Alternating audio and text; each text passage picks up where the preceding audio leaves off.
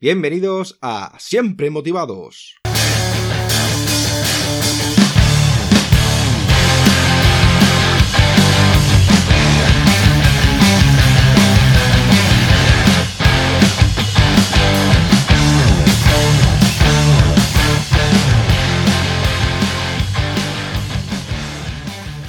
Bienvenidos a Siempre Motivados. Soy David Peña y hoy tenemos de invitada a Pilar Fernández. Pilar es coach y es experta en inteligencia emocional. Ella cree que todo el mundo debería tener la, oportunidad de desarrollar la inteligencia más importante, la inteligencia emocional. Debería de enseñarse en la escuela y en la familia. Nos han preparado para que seamos médicos, ingenieros, profesores, etc.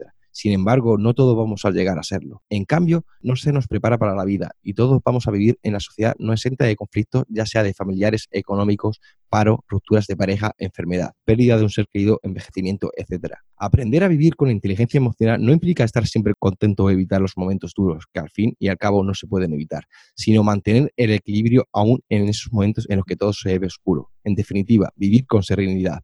Y sin más dilación, vamos a presentar a la invitada de hoy. Hola Pilar, ¿qué tal estás? Hola David, bueno, muy bien, contenta de estar aquí contigo. Yo estoy muy feliz. Es todo un placer tenerte invitada en Siempre Motivados y me encantaría a mí, a los oyentes del podcast, saber quién es Pilar Fernández. Pues Pilar Fernández es una mamá que tiene dos niñas, eh, que es también pareja y que es payasa de hospital. Normalmente empiezo mi presentación eh, contando mi currículum académico, que bueno, eh, ya lo conoces y está en la web también. Soy licenciada en ADE, tengo un máster en educación, un máster en coaching personal, coaching ejecutivo, soy máster practitioner en programación neurolingüística, practicante de comunicación no violenta hace más, ya, hace más de siete años y actualmente estoy eh, como candidata a la certificación también en esta, en esta disciplina y, bueno, más formaciones que tengo y luego pasamos al currículum, a la parte profesional, ¿no? la eh, experiencia laboral. Está compuesta, en mi caso, de más de 12 años en puestos directivos de empresas, luego como profesora de formación profesional y luego como facilitadora de inteligencia emocional, formadora, o bueno, monté ya mi proyecto, Livit, inteligencia emocional y coaching, y desde ahí, pues bueno, eh, eh, hago, creo programas y doy formación ¿no? relacionada con esto, con, desarrollar la competencia emocional de las personas. Lo que pasa que me gusta, fíjate, cuando me has dicho quién es Pilar, me ha conectado más con esas tres primeras cosas que te he compartido, ¿no? Porque me veo como qué persona soy y me veo como mujer y me veo como mamá y como pareja y como payaso de hospital, porque estas tres últimas cosas son las que más me han enseñado en la vida, las que más valor me dan como persona y las que más feliz me han hecho. Así que por eso he empezado, he empezado por ahí, ¿no? Bueno, Pilar, ¿cuándo y por qué elegiste dedicarte al sector del desarrollo personal? Fue todo un poco el destino, como se dice, ¿no? Cómo te coloca la vida. Y la vida me colocó en este camino. La verdad que es que a veces sí he creído que he elegido yo, pero cuando me pongo a pensar de verdad, digo, no, es que la vida me ha puesto aquí, en este camino. Y, y fue pues, eh, no sé, a raíz de una crisis que tuve muy importante en el 2008. Ahí había gente que me decía, mm, qué mala suerte. Y luego como el, cuente, el cuento este de buena suerte, mala suerte, quién sabe.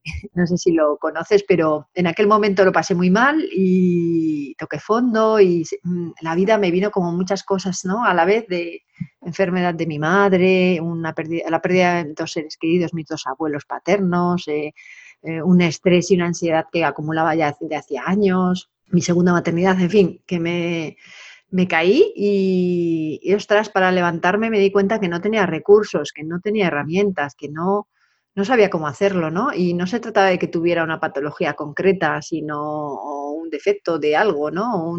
no, es que era un ser humano que estaba creciendo, que estaba madurando y que estaba viviendo la vida y, la vida tiene estas situaciones y no me habían preparado para abordarlas, ¿no?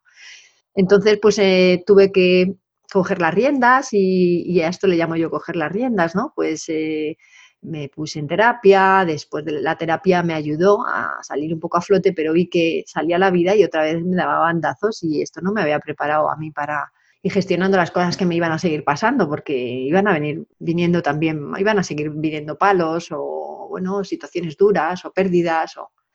Y entonces, pues eh, mi búsqueda y mis ganas de estar más protegida, y de ser más competente en la vida, en, sobre todo en el aspecto más personal, pues encontré la inteligencia emocional, me empecé a, pues a estudiar, a interesarme, a investigar Y, a mí me cambió la vida esto, ¿no? En la inteligencia emocional y desarrollar esa competencia eh, con sus habilidades prácticas, que ahora hablaremos ahora de ello. Y entonces sí, ya me empecé a ver que esto era lo que yo buscaba, ¿no? Que esto era lo que yo necesitaba para, para sentirme o tener esa seguridad que quería en, mi vida, no de que no me pasaran cosas, sino de que, me iban a pasar y que yo podía hacerles frente, ¿no? De una manera diferente a como, como lo había hecho, que no sabía, bueno, es que no lo hacía, ¿no? Y por eso, pues, eh, nace el proyecto, porque luego em, empecé con el tema de educación, empecé a ser profe y en el instituto, fíjate, dando clases, era de profesora de formación profesional y dando clases a los chavales, pues me tocó dar una asignatura que era FOL, Formación y Orientación Laboral, y había ahí un pequeño apartado que hablaba de riesgos psicosociales y riesgos laborales. Dentro de riesgos laborales, que es lo típico que, enseñan en ese tema a los chavales, es pues, los riesgos de ergonomía, los temas, los riesgos físicos, ¿no? Que incluso viene hasta un autocar a, los centros educativos para dar esta charla. Y yo dije, bueno, pero si se lo van a dar, ¿para qué lo vamos a contar dos veces?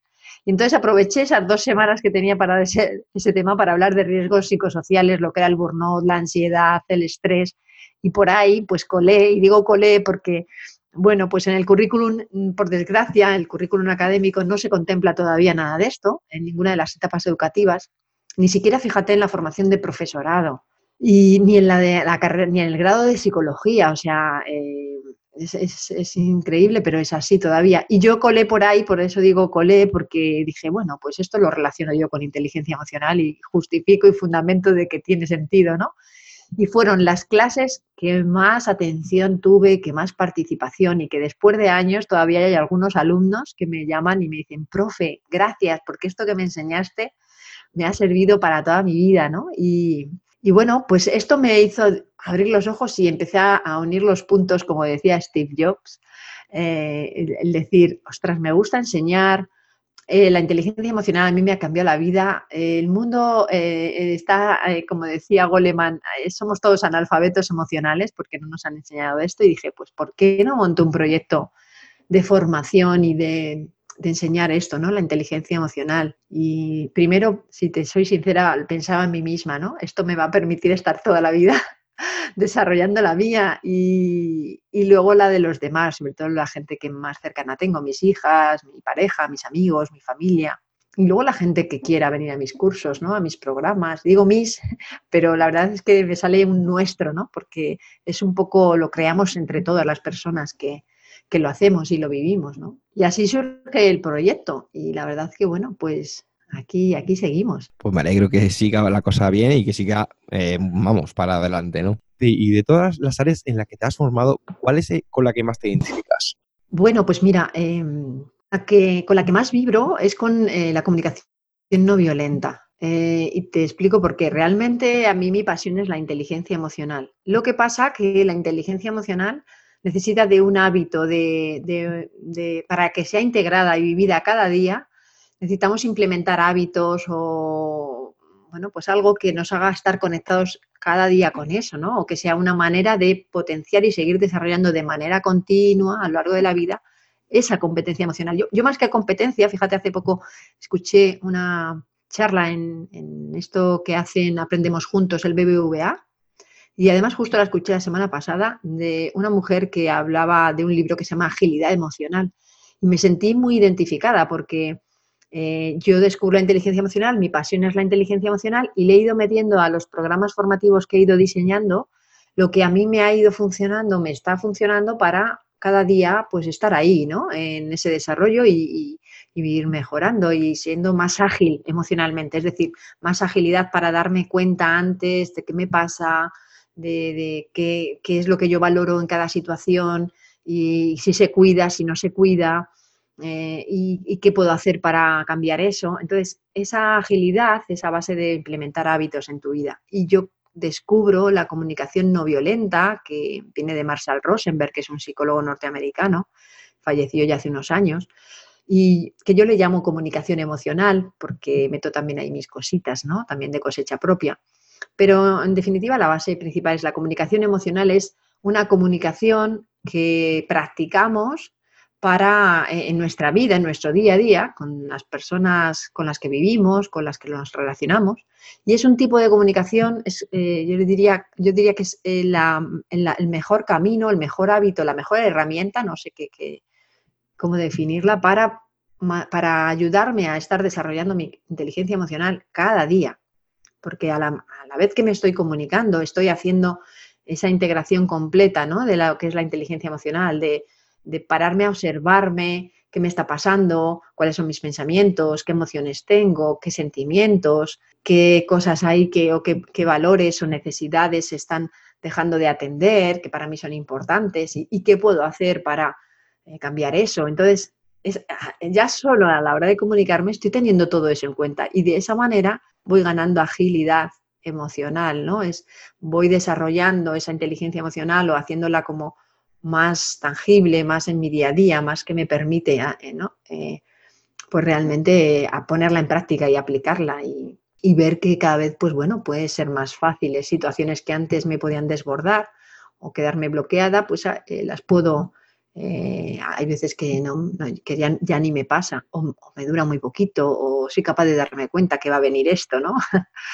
Así que sí, pues esto, te podría decir que mi pasión es la inteligencia emocional y eso es lo que me ha llevado a buscar maneras de que encontremos, eh, bien sea un, hábito o un, conjunto de hábitos que nos ayuden a estar cada día ahí. Porque aprender algo y dejarlo ahí, aprendido, si no lo practicas, esto no.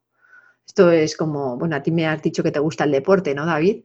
Sí, sí, me encanta. El deporte es una cosa que lo practico todos los días y sin el deporte no sé qué sería de mí en la vida. Vamos. A mí también me gusta mucho el deporte y la inteligencia emocional o lo que es la competencia emocional, para mí sería como esto, ¿no? Es, puedes aprender un deporte y si luego lo dejas de practicar, pues no te está nutriendo. Pues la inteligencia emocional es lo mismo, puedes aprenderla, pero si luego no la practicas, no te nutre, no te aporta, no te está dando resultados si no lo aplicas, ¿no? Y no lo practicas. Entonces, por eso digo, mi pasión es la inteligencia emocional y a la vez eh, la comunicación no violenta o comunicación emocional es la que me permite estar practicando la inteligencia emocional, ¿no? Sí, como un dicho que, ah, que, dice, ¿no? Que hay que vivir como un alumno y morir como un maestro. Sí, buena frase. Bueno, para profundizar más con el tema de la inteligencia emocional, me gustaría saber qué es la inteligencia emocional y cómo podemos utilizarla en nuestra vida cotidiana, ya sea personal o profesional. Bueno, la inteligencia emocional está definida como concepto de inteligencia, eh, como esa capacidad de eh, sentir y percibir, no solo sentir, porque está claro que sentir, todos sentimos emociones, pero el problema está en que no las percibimos. A veces hemos tenido una educación muy de reprimir emociones, muy de no verlas y sobre todo si las emociones ya no gustan, esas que dicen que son negativas o que son malas, pues entonces todavía las reprimimos más y no las queremos tener. Entonces, eh, ahí ya hay una primera parte que sería esto, ¿no? Aprender a sentir y a percibirlas, hacernos conscientes, porque esto es lo que nos diferencia de los animales que somos seres, que podemos sentir y a la vez darnos cuenta de lo que, nos, de lo que estamos sintiendo. Esto sería como un primer paso. Luego, una vez que sentimos y ya percibimos, ya me doy cuenta de qué emoción tengo, entonces puedo entenderla, la emoción. Y, puedo entrenarme en cómo puedo entender esa emoción a nivel general y, y, en mí también. Porque puedo decir, vale, los miedos, los miedos son pues que hay una amenaza, un peligro, bueno, todo esto que se lee y se busca, ¿no? Cuando vas ahí con curiosidad, pero luego es como dar otro paso de, ¿y qué miedos tengo yo? ¿Cuáles son mis miedos? ¿Cómo se presenta, se presenta el miedo en mí? ¿Qué hago yo cuando tengo miedo, no? Sería como esa parte de entender mis emociones, las mías, y después de, entenderlas puedo gestionarlas, es manejarlas, dirigirlas, ¿no? Eh, hacia dónde quiero que vayan o, y, hacia dónde se van, porque a veces yo no, me da tiempo a dirigirlas, ¿no? Y entonces ahí, ¿cómo rectifico? ¿Cómo salgo de la carga emocional que puedo caer por no haberlas manejado yo, ¿no? Y luego ya, una vez que esto ya viene como casi de la mano, el modificarlas, ¿no? Se puede también entrenar a modificar emociones, eh, a hacer ese cambio. Porque ya solo el hecho de, fíjate, decir, pues oye, ahora siento miedo, sí, este miedo es por esto, eh, y porque me cuento esto en esta situación y me pasa esto en el cuerpo y entonces además lo que hago es que me escondo en esta situación cuando me pasa y siento este miedo que siento. Y entonces ya solo expresar ha habido ya un cambio. y, entonces esto ya como que fluye solo, ¿no? Y a veces que dices, bueno, eh, a lo mejor ya no es tanto, tanto miedo lo que tengo, ¿no? A lo mejor es otra cosa, a lo mejor es que, bueno, lo que me ayudaría en esta situación sería esto otro, y entonces empiezas otro camino para tener eso que te hace falta, ¿eh? y empiezas a tomar acción y ya el miedo ha desaparecido y empieza a aparecer la confianza, la seguridad, y esto sería como, bueno, la inteligencia emocional, la primera parte que la dividen en dos, la inteligencia intrapersonal, que es lo que tiene que ver contigo mismo, cómo sientes y percibes tus emociones, cómo las entiendes, las gestionas, las modificas. Y luego la otra parte de inteligencia emocional es la, la interpersonal, es lo que tiene que ver con, de ti con los demás, o sea, el cómo te relacionas tú y cómo eh, también eres capaz de sentir y percibir las emociones de los demás, entenderlas, también dirigirlas o gestionarlas y poder modificarlas, ¿no? No es como si fuera algo que pudieras hacer tú a los demás de una manera, una manera quizá directa y en el momento que tú quieres, sino que también tú eres un estímulo para los demás y depende de cómo tú te muevas, te comportes, te comuniques, te expreses, vas a poder hacer que las emociones de los otros pues vayan para un lado o vayan para otro, ¿no?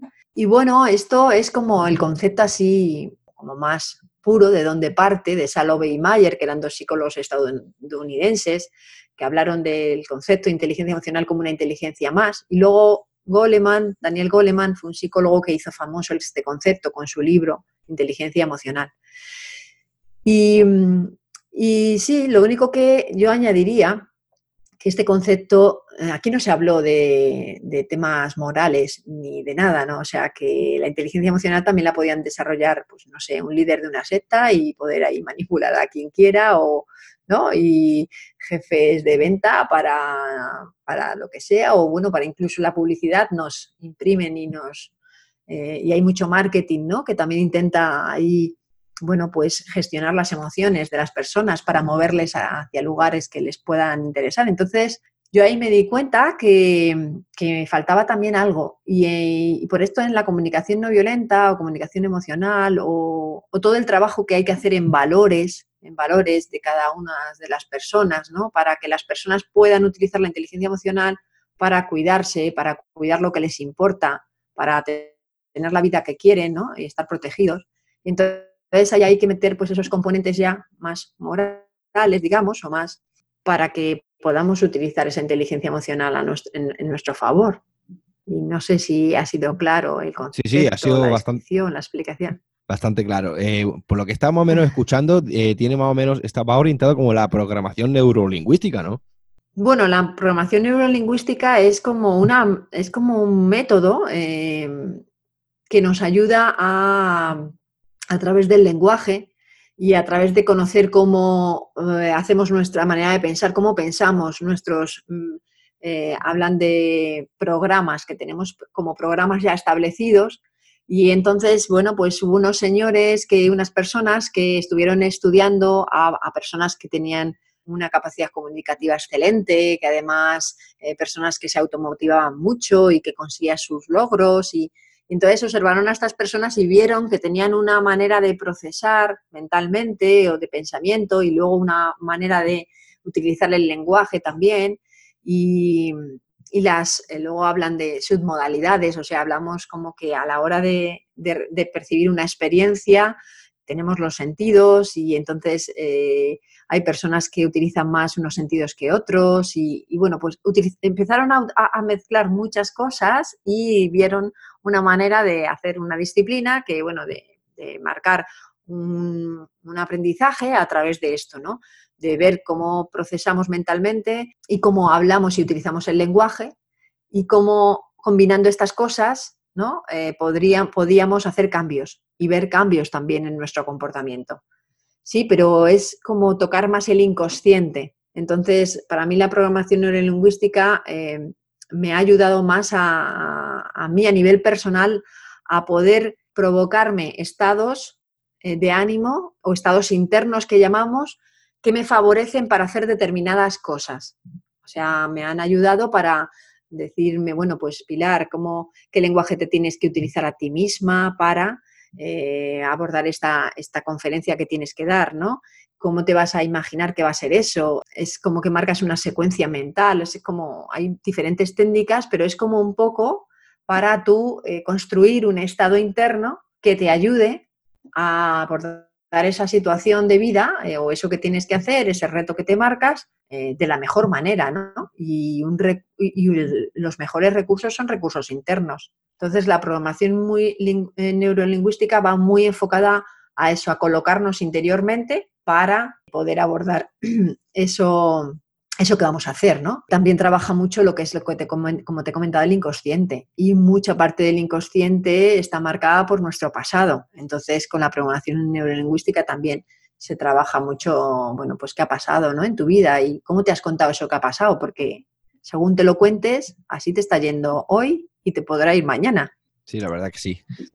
Pues una cosa que, por ejemplo, el tema de las emociones, ¿no? Por yo, por ejemplo, en mi caso, ¿no? Eh, cuando estaba, pues, con mi expareja, ¿no? Y estaba en, bueno, en el momento ya depresivo, ¿no? Con la depresión, ¿no? me volví una persona con mucho carácter, ¿no? Una persona que, que estaba siempre a la defensiva, ¿no? Y me cabreaba por pequeñas cosas, ¿no? Y siempre estaba a la defensiva, ¿no? Y por eso te pregunto, ¿cómo podemos gestionar mejor nuestras emociones?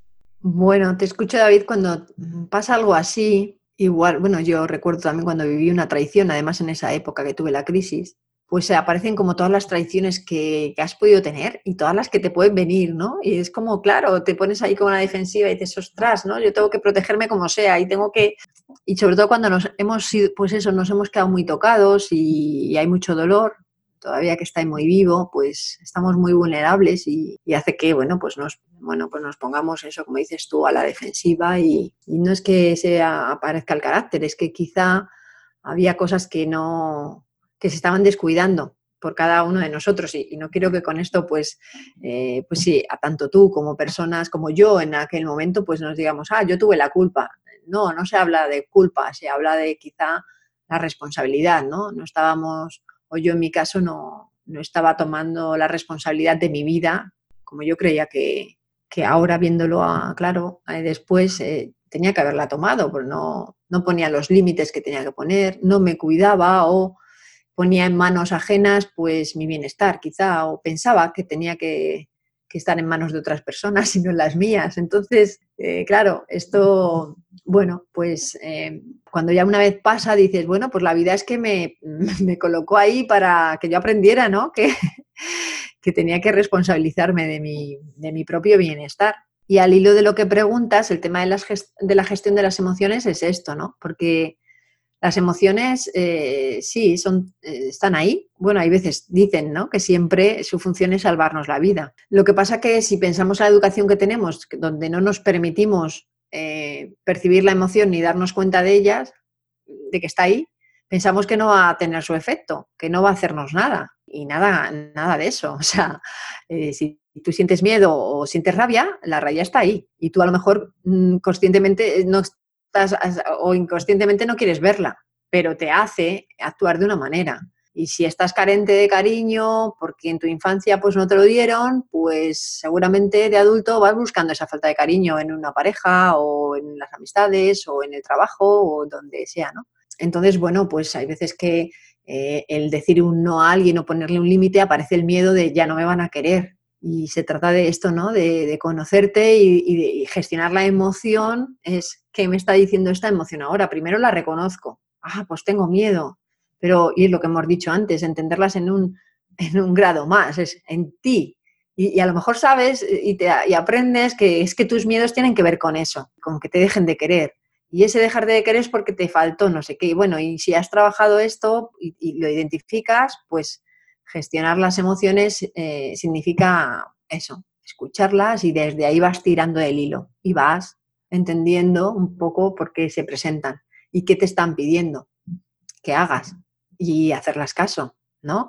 Quizá el miedo te está pidiendo que te pongas en acción, que te pongas en acción, quizá a lo mejor empieza a quererte tú mismo y empieza a aceptarte y a valorarte ¿sí? Y cuanto más te reconozcas, te valores y te quieras, menos vas a necesitar que te quieran los demás, por ponerte un ejemplo, ¿no?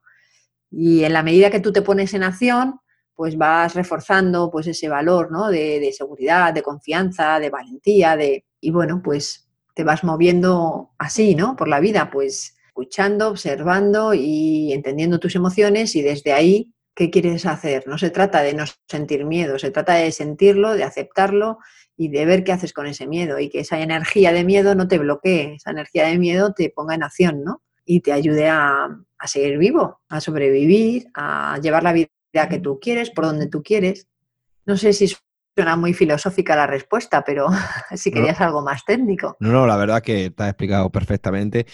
Yo, para ser un poco sincero, ¿no? Eh, la mayoría de la culpa es, mía, cuando yo, la ruptura de, mi, vamos, de lo que era mi relación, porque el que cambié fui yo, a raíz de que a mí me diagnosticaron una hernia discal en la L5S1, donde me tuve que operar y me pusieron una prótesis, y debido a ello, pues claro, eh, a mí estuve pues sin poder trabajar, ¿no? Después de la operación, y eso me limitó a la hora de hacer mi vida, mis tareas cotidianas, el deporte, ¿no? Y a, la, bueno, llevar una vida sedentaria con lo que yo para mí, en la vida sedentaria para, para, mí no está en mi estilo de vida, ¿no? Entonces me cambió mucho el carácter, ¿no? Me cambió a mal, ¿no? Me cambió, fue una persona que, como he dicho anteriormente, estaba la defensiva. Y luego, aparte de mí, soy una persona muy impulsiva, ¿no? Entonces, esa impulsividad me hacía que cuando llegábamos eh, a ciertos momentos de, estrés, ¿no? De, así, de rabia, yo no, yo no discutía, ¿no? Yo directamente cogía y me iba de casa. Y no, y no eh, ¿sabes? Entonces dejaba a, mi, eh, a mis parejas allí sola, ¿no? Pero yo creo que como soy era una persona con un temperamento bastante con el carácter en el sentido de que soy una persona que a lo mejor en esos momentos de, rabia, pues una persona que hablo bastante mal, ¿no? Eh, es una cosa, un defecto que tengo de, siempre, ¿no? Que, soy, una persona que en el momento que me, altero, pues soy una persona que tengo mucho carácter, pero carácter de una persona no violenta, sino de hablar mal, ¿no? De decir ciertas palabras que pueden hacer daño a esa persona, ¿no? Entonces, eh, como ya me, me, conocía, ¿no? Entonces que escogía me iba de casa, ¿no? Me iba de casa, pero claro, me iba de casa y no me iba a hacer cosas buenas, me iba al bar y, emborracharme y hacer pues cosas malas, ¿no? Entonces, bueno, pues eso se, claro, esa pareja pues explotó y claro, pues normal, pues me dejó, ¿no? Aunque luego volvimos otra vez, pero bueno, no sé, hasta que no vi que yo tenía un problema, ¿no? Que era el problema que tenía una depresión y a raíz del, del tema de la hernia discal, ¿no? Porque, claro, yo al principio no sabía que yo estaba mal, ¿no? Yo lo detesté luego cuando ya me dejó mi pareja y ya eh, pedí ayuda psicológica, que claro, que hasta que pedí ayuda eh, psicológica pasó bastante tiempo, ¿no? Porque para mí fue muy difícil, aunque soy una persona que, bueno, que entre las virtudes y los defectos, tengo más defectos que virtudes, ¿no? Pero soy una persona que, bueno, eh, soy una persona muy sincera, ¿no? Me, soy, me encanta la transparencia, soy una persona como bastante honorable, ¿no? Y me gusta decir las cosas como son, ¿no? No me gusta ir a las espaldas, ¿no? Pero detestar y y afrontar que tienes un problema es difícil, ¿no? Y sobre todo de comentárselo en tu entorno familiar, ¿no? En tus seres queridos. Hasta que no pedíamos, no afronté que yo dije que tenía un problema, ¿no? Y pude pedir ayuda, ¿no? No pude evolucionar, ¿no? Como y crecer como persona, ¿eh? Y cuando fui al, a la ayuda psicológica, eh, bueno, conté mi historia, ¿no? Y a mí me dijo, eh, bueno, como trabajan desde el subconsciente, ¿no? Que a mí eh, la raíz del problema vino a raíz de, cuando me diagnosticaron la hernia discal, que ahí empecé, claro, a estar limitado en varias cosas, ¿no? Como por ejemplo en mi trabajo, en mi, en mi deporte, que para mí el deporte es vida, ¿no? Pues eso fue el cambio de carácter, ¿no? Y a raíz de ahí, pues pasó todo ese tipo de problemas, como me pasó, que me volví más golfo, ¿no? Hablando así, ¿no? Y bueno, es, eh, eh, para, era para concretar más o menos que tú supieras porque, por qué fue el, que me dejó mi, mi expareja, ¿no? Porque yo perfectamente puedo decir que me dejó mi pareja por otro, no, no. Yo esa persona para mí es una persona que siempre admiraré, es una buenísima persona, la respeto porque me ha ayudado bastante, aparte de mis momentos tan difíciles que he pasado, ¿no? Pero bueno, eh, le doy las gracias por haberme dejado, ¿no? Porque si no me hubiera dejado, yo, mm, bueno, no hubiera crecido como persona, hubiera evolucionado, ¿no? Estuviera aprendiendo estas cosas nuevas que estoy aprendiendo, ¿no? Y bueno, y es como todo, ¿no? De los errores se aprende, ¿no? Y nada, pues no enrollarme más, era para decirte eso, para concretar el motivo de que de lo que pasó, ¿no? Porque a mí me gusta sobre todo ser sincero, ¿no? Y, ya está, porque puedo decir que perfectamente me pudo dejar por otro, pero no, no, el culpable fui yo eh, y ya está. Sí, a ver, te escucho, eh, David, y y, es algo muy común que veo también en participantes eh, que vienen al programa y es cuando hablamos, te escucho, te pasa algo, que tienes una pérdida importante como era el deporte en tu caso y ostras, ¿cómo nos colocamos con esto? ¿no? ¿Qué es lo que hacemos? es, lo que dices, no me di cuenta. Claro, no nos damos cuenta. Eh, podemos sentir una tristeza grande porque hemos tenido una pérdida grande y no, y, darnos cuenta. Ahora sabemos que no estamos bien, o sea, el cuerpo no está bien, la mente no está bien y entonces eso, la energía está dentro. La canalices tú o no la canalices, la energía se va a mover. Por eso hablamos de que eh, hay personas, eh, hablamos de los desahogos emocionales. Hay desahogos emocionales sanos e insanos.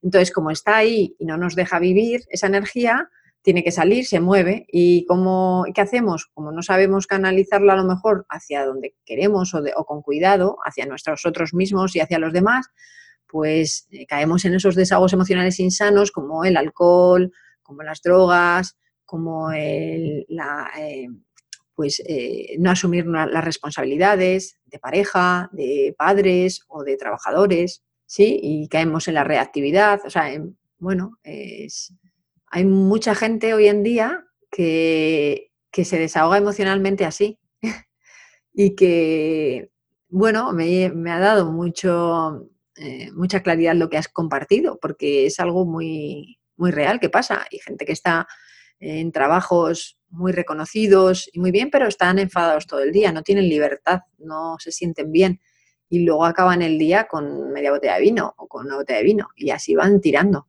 Y bueno, pues eh, esto, claro, al final pues tiene su tiene ese resultado, ¿no? Que, no te estás cuidando tú, no estás cuidando tus relaciones y, bueno, pues los resultados de vida no son buenos, no son satisfactorios, no nos hacen sentirnos eh, bien y, y, bueno, cuando ves que las personas que quieres se alejan por eso, pues ahí reaccionas. Si te escucho que a ti te sirvió para reaccionar y para decir, bueno, ¿qué está pasando? ¿no? Que, y yo más que hablar de culpas, eh, fíjate, hablo de responsabilidades y en ese momento yo creo que si tú hubieras sabido, igual que muchas personas, que sientes esto, que te está pasando esto en la vida y que sientes tristeza porque hay algo para ti que valoras mucho, que no se está satisfaciendo no se está cuidando en ese momento, no se está atendiendo, y no buscas otras maneras de cuidar eso importante, es decir, ¿qué me da a mí el deporte? El deporte me da pues eh, movimiento, eh, me da tranquilidad o me da confianza en mí, me da seguridad. Y si eso me lo da el deporte, puedo ver más cosas que me puedan dar eso también. Puedo ver si hay otras cosas, porque ahora voy a tener un periodo en mi vida que no voy a poder hacer deporte. O el deporte que yo quiero. A lo mejor puedo hacer otro. O a lo mejor no, tengo que pasar una operación, una rehabilitación y voy a estar seis meses sin hacer deporte.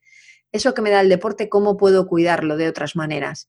Cómo puedo cuidar la confianza en mí, cómo puedo cuidar la seguridad en mí, cómo puedo, en fin, que podemos buscar otras maneras. Ahora, si la persona no lo sabe, no sabe que tiene esa pérdida, no sabe que hay cosas importantes que nos están cuidando porque él piensa que es o ella piensa que es el deporte lo que le da eso solo, pues claro, te quitan el deporte y te ves, eh, pues eso, el carácter, dices, pues te enfadas con el mundo y con todos y, y a ti te daba por irte de casa y, irte al bar, pero a otros les da por, por eh, una agresión física, por ejemplo, o por pegar, o por, o por robar, o por matar, no lo sé. Es que hay, ¿sabes?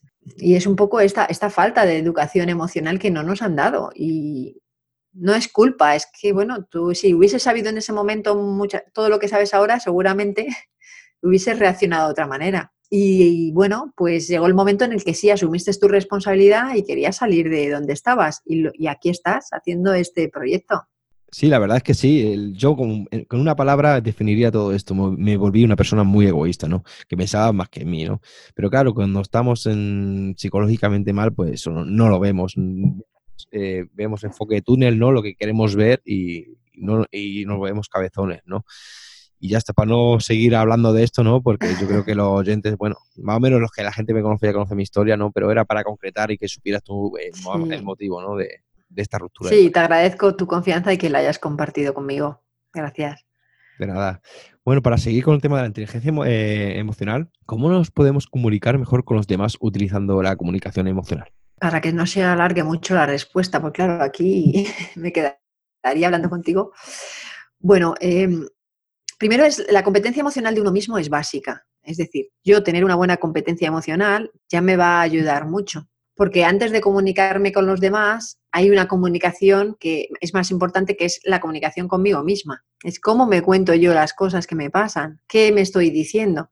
Porque si yo cuando me comunico contigo eh, y me siento, siento algo que no me gusta o unas sensaciones desagradables en mi cuerpo y digo, tú tienes la culpa porque has dicho esto, entonces yo me siento así porque tú has dicho esto. Ahí estamos siendo eh, reactivos, estamos en el mundo de la reactividad, que es donde se mueve el 70-80% de las personas. Asociar lo que sienten a lo que pasa afuera. Y lo que pasa afuera son estímulos, pero, lo que pero la causa de que nos sintamos como nos sintamos está dentro de nosotros. ¿sí? Es decir, si tú llegas y no me saludas y yo digo, pues me siento triste porque tú no me has saludado pues ahí estoy siendo reactiva, porque estoy diciendo que la causa de mi tristeza eres tú que no me has saludado. Cuando empiezo a desarrollar mi competencia emocional y empiezo a conocerme y a, percibir mi emoción, es la tristeza. ¿Y qué me quiere decir la tristeza en este momento? Pues que hay algo que nos está cuidando. ¿El qué? ¿Qué cosas me importan a mí con David que nos están cuidando? Pues la conexión, la cercanía quizá, el cariño, son cosas que yo valoro en las relaciones, no solo con David, sino con todo el mundo, ¿no? Con, conmigo misma incluso. Pues esto, ¿no? El, ser tenida en cuenta y ser vista.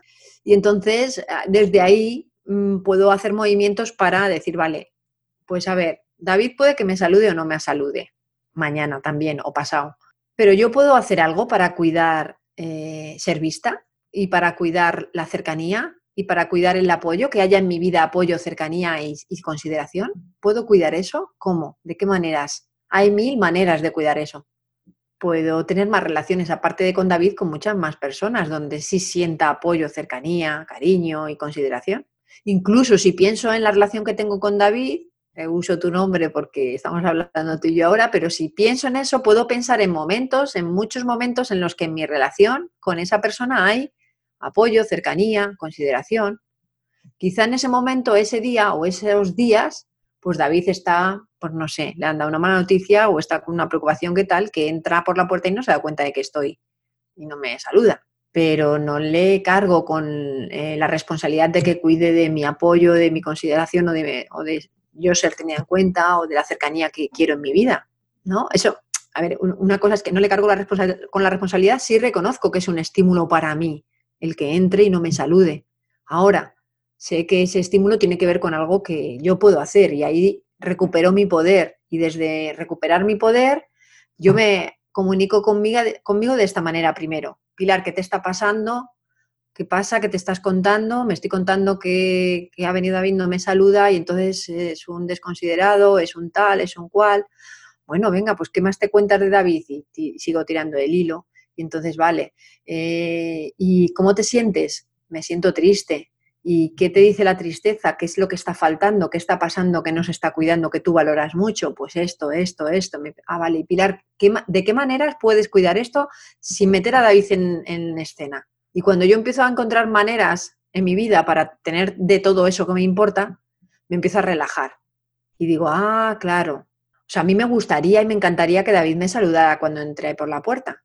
Ahora sé que no mi consideración, el que me sea tenida en cuenta, la cercanía, el cariño o, el respeto, lo que sea, no, no depende de que David me salude. O sea, yo puedo hacer más cosas. Y desde ahí me libero. O sea, me libero yo y libero al otro de, de ir a hablar con él con la exigencia de tienes que saludarme.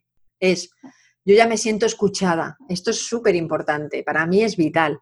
La comunicación conmigo porque es cuando me siento escuchada. Y cuando yo me siento escuchada, pues voy a hablar con David, cuando yo veo el momento, ¿no? Y veo cómo está él, si hay un momento en el que está receptivo para hablar o le puedo preguntar cómo estás, podemos hablar de algo que me, que me ha tenido un poco tocada estos dos días o, o esta mañana. ¿Te viene bien ahora? ¿Te viene bien mañana? Y le tengo en cuenta a esa persona. Ah, pues sí, vamos a tomar un café. Y me dice que sí. Digo, pues mira, cuando has venido esta mañana, me ha pasado esto. Me he dicho, mira este, qué mal educado, que no me ha llamado. Me he dicho esto, ostras, me he sentido triste y, era por esto, ¿no? Porque veía que, bueno, pues la cercanía que quiero contigo, la relación o lo que sea, ¿no? Eh, la consideración, pues no sé, para mí que me saludes me ayuda a que me, cuide, me cuide todo esto. ¿cómo, te, ¿cómo escuchas esto que te digo? ¿Cómo te sientes con esto que te estoy contando? Y desde ahí, como que el otro sienta la libertad también de que le estás haciendo una petición, no le estás exigiendo. ¿no? Y decir, mira, pues, y sé que me saludas todos los días, me has saludado todos los... Siempre es muy raro que no me saludes y justo hoy que no me has saludado me ha pasado esto. Ostras, mi intención es conectar contigo, no es echarte, ¿no? Eh, ahí como una carga y como exigirte, pues me tienes que saludar. No sé, ¿cómo escuchas esto que te estoy contando, David? No, no, me estoy quedando, pues, que está gustando mucho, ¿no?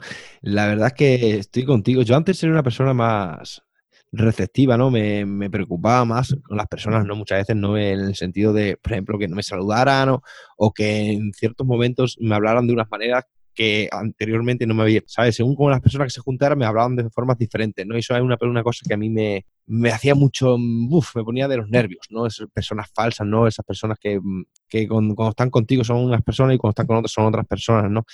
Y a lo que voy, que eh, era una persona más receptiva, ¿no? Ahora me, he vuelto más tranquilo, más, no sé, estoy vivo con más serenidad, ¿no? Vivo más a mi bola, ¿no? La verdad es que anteriormente, no, anteriormente, encima, al ser más impulsivo, pues si una persona me, no me saludaba, pues lo mandaba directamente a la mierda, hablando mal y claro, ¿no? Porque ante todo soy así, ¿no? Y ya no, ya me pienso las cosas, me pienso las cosas, digo, David, tranquilízate. Esto me ha ayudado mucho la, la lectura, ¿no? La lectura me ha ayudado mucho a, Mm, a saber controlarme mis, mis, emociones, ¿no? Y la verdad, luego el deporte para mí es fundamental para hablar con mi yo interior. Es el momento para mí porque yo siempre lo hago a primera hora, ¿no? Porque yo creo que el deporte a primera hora, aunque luego por la tarde hago también entrenamiento de fuerza, pero por la mañana me gustaría correr, ¿no? Es donde me siento libre. Siento, no sé, mirar la naturaleza. Es, es mi momento de meditación. Cuando voy a, a, a hacer mi deporte por la mañana, porque es encontrarme mi yo interior, empiezo a hablar de, bueno, de lo que es el día, ¿no? Para hacer mi día, ¿no? Me, luego, aparte de eso, ¿no? me hace ser más activo, más, ser más productivo en el día a día, ¿no? En el deporte por la mañana. Por eso para mí es fundamental el deporte, ¿no? Bueno, eh, Pilar, hoy en día, como vamos en piloto automático, no vamos todo acelerado, que queremos todo ya, no vamos todos rápidos en general, ¿no? ¿Cómo podemos combatir mejor el estrés y la ansiedad que eso nos supone?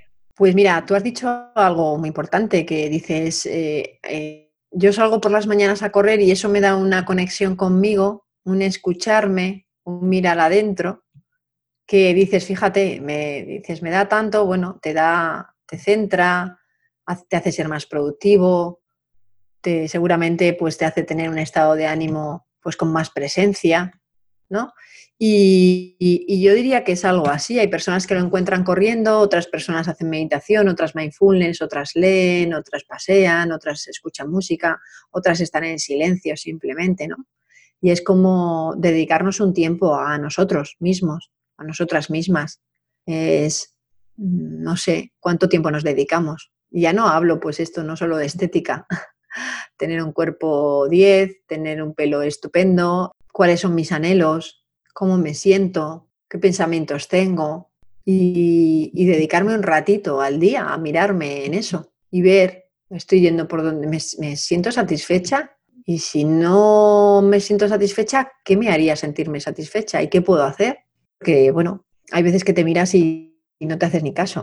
Y, y, como no te tienes en cuenta, pues entonces vas a peor. El aceptar nuestro ritmo de vida, ¿no? Vamos en una sociedad en la que cada vez hay muchos más estímulos, muchas más exigencias, tenemos que saber de todo, tenemos que llegar impolutos y guapísimos y hasta el último día que estemos vivos. O sea, no sé, es como un ritmo frenético y una exigencia que, esto a mí me hace cuestionarme qué, pasa, ¿no? Que, y yo pienso que en la medida que la persona se trabaja a sí mismo y a sí misma y, y, gana esta competencia emocional, ¿no? desarrolla su inteligencia emocional y este, yo digo que es aumentar nuestro nivel de conciencia.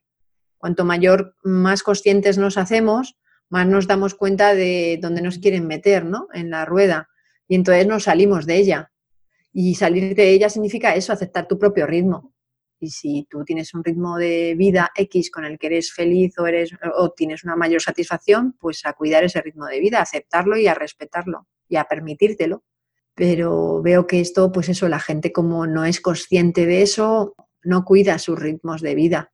Entonces, bueno, pues quieren tener una casa más grande, un coche más lujoso, quieren ir de vacaciones a Bali o hacer un crucero. Y cuanto más insatisfechos están, fíjate, fíjate la contradicción, David, cuantos más insatisfechos están, más buscan en esas cosas encontrar esa satisfacción que no encuentran.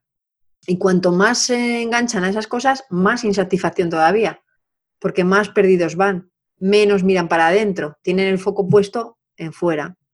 bueno, si ahora estoy hecho polvo y no voy a parar hasta junio que tenga julio que tenga vacaciones, pero en julio me voy a pegar un viaje, ¿eh? entonces se creen que esos 15 días que se van a pegar el viajazo les va a servir para compensar los 11 meses que llevan amargados. Es tú, pero no, o sea, fíjate, pero la gente lo cree, cree eso, y viven así, y se compran un coche y dicen, ostras, esto sí que me hace sentir nada, les dura 10 minutos. no sé si... es que son parches, ¿no? Es como ponerte parches, ¿no? Eh, son cosas que, que te dan felicidad pues, en, muy poco tiempo, ¿no? Eh, por ejemplo, eh, yo sé, comprarme cualquier cosa, ¿no? Es que también vivimos, como yo siempre digo, en una sociedad muy materialista, ¿no? Que todo queremos el tema del consumismo, ¿no? Y también el tema de el tema de los anuncios, de las redes sociales, ¿no? Que nos comparamos con otras personas, queremos ser personas que no somos nosotros, entonces eso hace mucho daño a las personas, entonces eso es por eh, ponerse parches, ¿no? Y a la hora de verdad, pues siempre tienes que estar eh, cosas por, para ser feliz, ¿no? Y eso no, yo creo, de mi punto de vista, que sí, no es la vida, ¿no? Por ejemplo, a mí la felicidad es aceptar las cosas que tenemos, ¿no? El disfrutar de las cosas sencillas que nos da la vida, el disfrutar de un amanecer o de una noche, de la naturaleza, del deporte, estar con seres queridos, el estar vivos y sobre todo el aceptarnos tal y como somos. Para mí eso es felicidad, ¿no? Y lo demás es secundario. ¿Cuáles son los problemas más frecuentes de las personas que se ponen en contacto contigo? Pues eh, justamente de lo que llevamos hablando toda la entrevista, David, de, pues, eh, de personas que les han venido situaciones de vida que van a vivir todo el mundo, pues pérdidas de, ser, de seres queridos, eh, situaciones de estrés de las que no saben salir, rupturas de pareja, pérdidas de trabajo, o sea, estar, bueno, situaciones de vida que nos pasan a todos y que tienen ahí ese desbordamiento emocional y, caen, caen en una depresión o en una ansiedad grave y, bueno, pues buscan herramientas ¿no? para cuidarse, para protegerse, para poder vivir esas situaciones mejor, más protegidos, recuperarse antes. Y un poco esos son los, los problemas, son, no son problemas de que tengan ningún tipo de enfermedad, o sea, es que son, somos todos, eh, no nos han educado en esto y entonces buscan como eh, esa educación emocional o esa agilidad emocional, ¿no? El poder conectar contigo de una manera más ágil, ver qué está pasando y, saber qué cosas te vienen a ti bien en esas situaciones, ¿no? En vez de caer en amortiguadores insanos, como a lo mejor caes, porque bueno, pues tú veías a tu padre que cuando se enfadaba se iba al bar, o mm, ves a tu madre que cuando se enfada rompe la comunicación y se aísla, entonces tú has aprendido a hacer también eso, pero nadie te ha contado que se puede hacer de otra manera más cuidadosa para ti, para tu vida.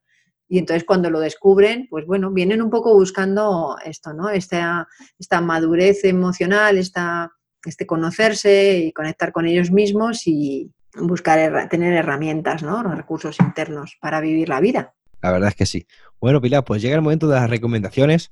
¿Qué consejos, qué recomendaciones darías? Bueno, no soy muy de consejos, porque sé que no funcionan los consejos. Me gusta más que puedan reflexionar, ¿no? Que los oyentes que nos escuchen puedan reflexionar sobre, sobre ellos, ¿no? Que cómo están, eh, si están satisfechos con su vida, con sus relaciones, si las, las relaciones que tienen son de calidad y si hay cuidado en su vida para con ellos o ellas mismas y con, con sus relaciones. Y si es así, pues que sigan por ese camino, claro. Y si no es así, o no lo saben, pues que dediquen un tiempo a, reflexionar sobre ello. Y en el caso de que lleguen a que no, pues ¿qué pueden hacer? Pues yo siempre digo que para mí es importante recuperar el tiempo perdido y como en la escuela no nos han educado en esto, pues a lo mejor de mayores tenemos que educarnos en esto y a lo mejor recibir algo de formación y luego buscar hábitos que nos ayuden a que esa formación se practique cada día, ¿sí? Porque hay, una, hay un ejercicio que les digo a las personas, digo, pensar en cuánto tiempo, dinero, energía y esfuerzo habéis dedicado a estudiar en la escuela, a, ser, eh, a ser alfabetizados, ¿no? Para saber leer, escribir, sumar, restar, ser un ciudadano que participe, un ciudadano activo en la sociedad, te preparan en la escuela. Y luego hay gente que sigue estudiando en el instituto y en la universidad y luego hacen másteres y luego en las empresas o en las carreras profesionales, eh, como en tu caso, ¿no? La carrera militar, ¿cuánto tiempo y esfuerzo y energía y dinero has dedicado para prepararte para ese trabajo?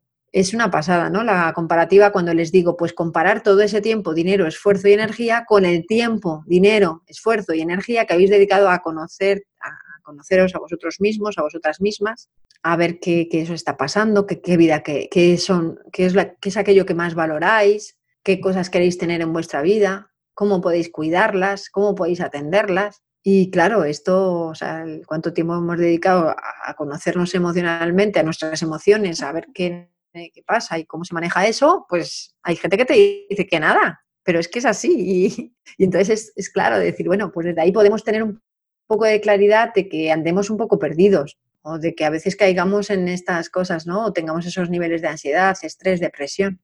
Entonces, primero creo que hay que recuperar ese tiempo perdido, hay que formarse o recibir ese tipo de educación con cursos, con libros, hay un montón de información ahora en Internet y que eso sí, yo me gustaría que, cada vez hay más cosas que no están filtradas y, bueno, pues que se, sea un poco crítico, ¿no? De, de, dónde vas a, de qué fuente vas a alimentarte para, para conocerte a ti mismo o para ver caminos. Pero eso una vez que, eh, que te formas, después es buscar hábitos que te ayuden para seguir por ese camino, para seguir conectando contigo. Porque mientras sigamos vivos nos van a pasar cosas. Entonces no vale mirarse hoy, habrá que mirarse mañana, pasado. ¿Y qué dos libros recomendarías a los oyentes relacionado con la inteligencia emocional? Pues mira, a mí yo siempre eh, como primer libro recomiendo uno de María Alonso Puig, que, es para mí un maestro, que es un cirujano del aparato digestivo que se dedica a todo este, tema de motivación y, demás. Y es Vivir es un asunto urgente. Y yo creo que mmm, recomendamos los libros también por los significativos que han sido en nuestra vida. Para mí este ha sido muy significativo. Entonces recomendaría este, Vivir es un asunto urgente. Y luego también el de Comunicación no violenta, un lenguaje de vida, de Marshall Rosenberg, también para, para entender esto de qué es la comunicación emocional y que para tener una buena comunicación con el otro, primero tengo que tener una comunicación buena conmigo misma. Así que esos dos libros. ¿Y qué dos películas recomendarías? Bueno, bueno, como peli de inteligencia emocional hay una de dibujos que me gusta mucho que se llama Inside Out de Pixar, que traducida al español es del revés. Eh, es de dibujos, pero yo digo que la tendría que ver todo el mundo porque está muy bien hecha para entender qué es la inteligencia emocional y cómo funcionan las emociones. Además los personajes de, la película son las emociones, ¿no? Las emociones básicas. Así que recomendaría esa. Y luego también hay otra que me gusta mucho, que también, aunque no está eh, así tipificada como que es de inteligencia emocional, para mí es de inteligencia emocional total, que es Forrest Gump y tiene unos mensajes, yo cada vez que la veo descubro un mensaje nuevo, o sea, es una película para verla muchas veces y estar muy observador de los mensajes que se, que se lanzan, ¿no? Así que esas dos recomendaría. Bueno, pues para terminar, háblame qué planes tienes de futuro, si tienes pensado algún proyecto y dónde podemos contactar contigo. Bueno, pues mira, en, mi, en la web eh, inteligenciaemocional y tenemos otro, tengo otro proyecto con otra compañera, que es María José Santín, experta en parejas, que es inteligenciadepareja.com. Entonces, en, eh, bueno, en inteligenciaemocionalycoaching.com también aparece el programa de parejas, o sea que ahí, eh, bueno, pues hay distintas formaciones de inteligencia emocional, tanto presencial como en formato online. Bueno, también eh, podemos hacer procesos personales eh, de coaching emocional entonces, bueno, ahí pueden encontrarme en, o mi correo pilar arroba inteligencia emocional y coaching.com o bueno, a través de la web escribirme en el formulario de contacto o por redes sociales me pueden encontrar como Pilar Fernández Coach, por ahí me pueden encontrar en Facebook, en Instagram, en LinkedIn, en Twitter. Sí, no te preocupes, Pilar, esto lo pondré en la descripción de lo que es el episodio del podcast. Bueno, pues Pilar, si quieres añadir algo más. Nada, bueno, pues eh, que te deseo muchos éxitos con tu nuevo proyecto y bueno, pues que estás ahí en el camino, como lo estoy yo, como lo están muchas personas y que te animo a que, a que sigas, a que sigas conociéndote, eh, trabajando tu inteligencia emocional y, y, bueno, pues pues esto, ¿no? Que seguramente nos volvamos a encontrar por el camino. Seguramente que sí. Así que nada más, que ha sido un placer y, nada, que, espero que guste el podcast. Seguramente. Que aporte. Pues muchas gracias por estar en Siempre Motivados. Me ha encantado tu forma de pensar y de ver la vida y te deseo lo mejor. Igualmente, David, gracias. Damos por finalizado la entrevista de hoy. Muchísimas gracias por colaborar en Siempre Motivados. Ha sido un gran honor tenerte y conocerte como persona. Te deseo lo mejor y cuando quieras volver estaré encantado de recibirte de nuevo. Muchas gracias por todo y como digo siempre, hay que estar siempre motivados.